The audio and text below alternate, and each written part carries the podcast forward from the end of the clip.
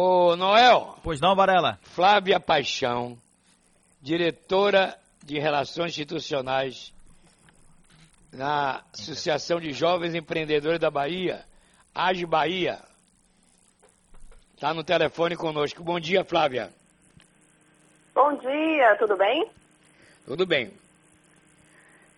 De que forma o jovem pode virar um empreendedor, Flávia? Com certeza pode. Agora, o jovem empreendedor ele também precisa se preparar para entrar no mercado do empreendedorismo. É preciso preparação, não somente criatividade, ideias, mas conhecer sobre gestão, finanças, marketing, são pré-requisitos para se tornar um empreendedor. É. Por menor que seja, né? Agora, Não entendi. Na periferia, existem famílias que fabricam pastel para o menino ir vender na rua. Entendeu? Sim. Isto é empreendedor, empreendedorismo, isso aí. Não é não? A Flávia ouve a gente, Noel? Está ouvindo? falhou um pouquinho. Pronto. Falhou um pouquinho. Tá ouvindo agora, Varela? É, tô- meus filhos estão desempregados. Aí eu resolvo fazer uma fábrica em casa de pastel. E a cestinha para o pessoal ir vender. Isso, isso também é empreender, não é não? Com certeza. Exa- Existem vários tipos, né, digamos assim, de empreendedorismo. Tem da oportunidade e empreendedorismo da necessidade. É, houve um, um aumento na taxa de desemprego no Brasil, principalmente agora pós-pandemia, nesse período de pandemia. Então, muitas pessoas começaram a empreender. Para esse tipo de empreendedor que vai começar vendendo pastel, vendendo lanche, existe até a possibilidade dele se tornar um MEI, que é um microempreendedor individual, e daí ele tem CNPJ e ele consegue também eh, se regulamentar no mercado. É, até mesmo hoje, houve uma, uma, a partir do dia 1 de setembro de 2020, houve uma flexibilização para se tornar um MEI.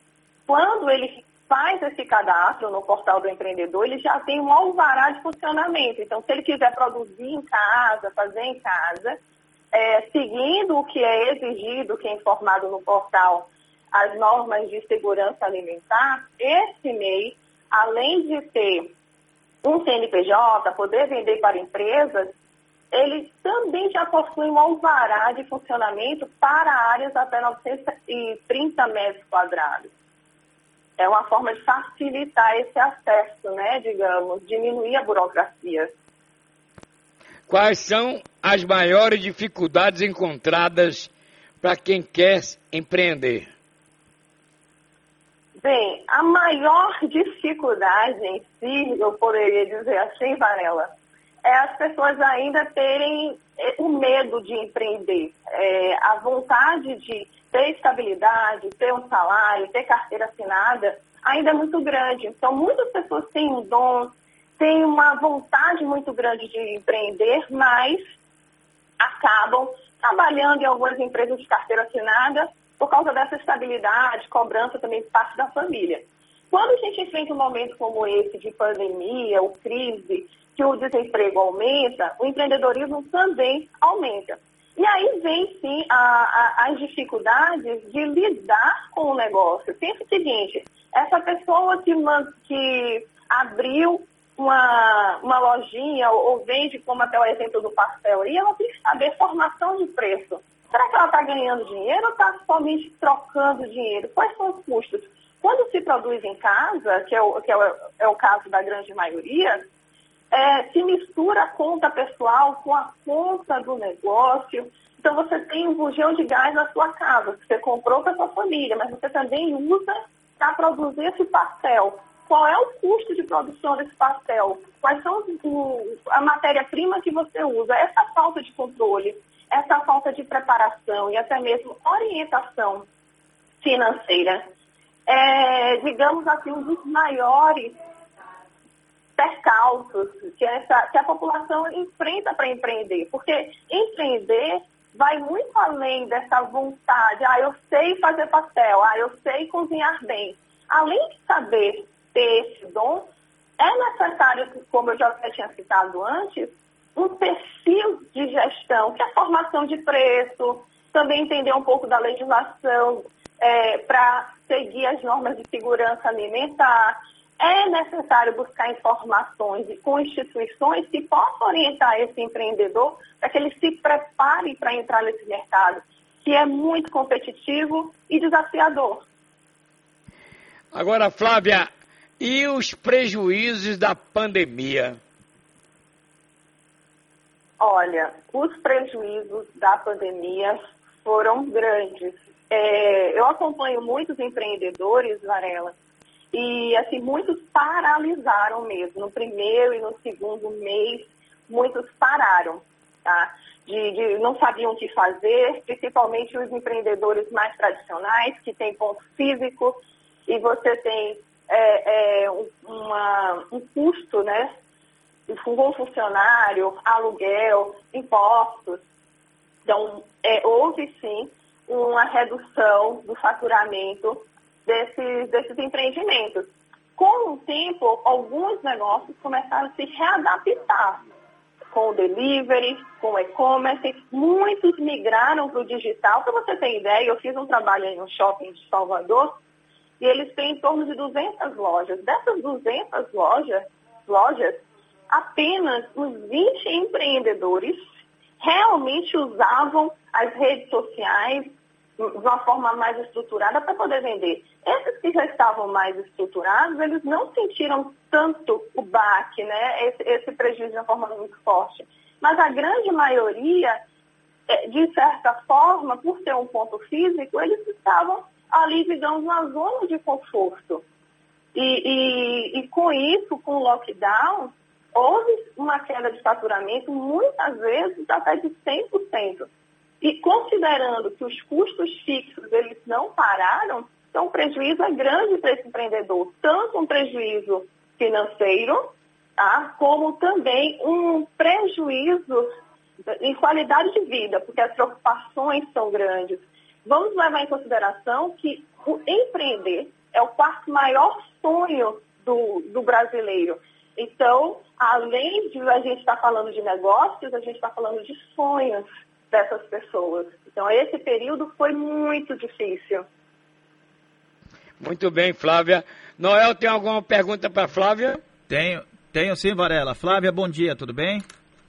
Bom dia, Noel, tudo ótimo. Pronto, vamos nessa. Ô, Flávio, é o seguinte, é, o Sebrae está dizendo que em 2020 o ano no Brasil alcançou a marca histórica com relação a empreendedores. E 25% desse aumento de empreendimentos está relativamente à população adulta. E a gente pensa muito nos jovens. Quando se fala em startup, por exemplo, pensa nos jovens. Qual é a tendência para o mercado durante a pandemia?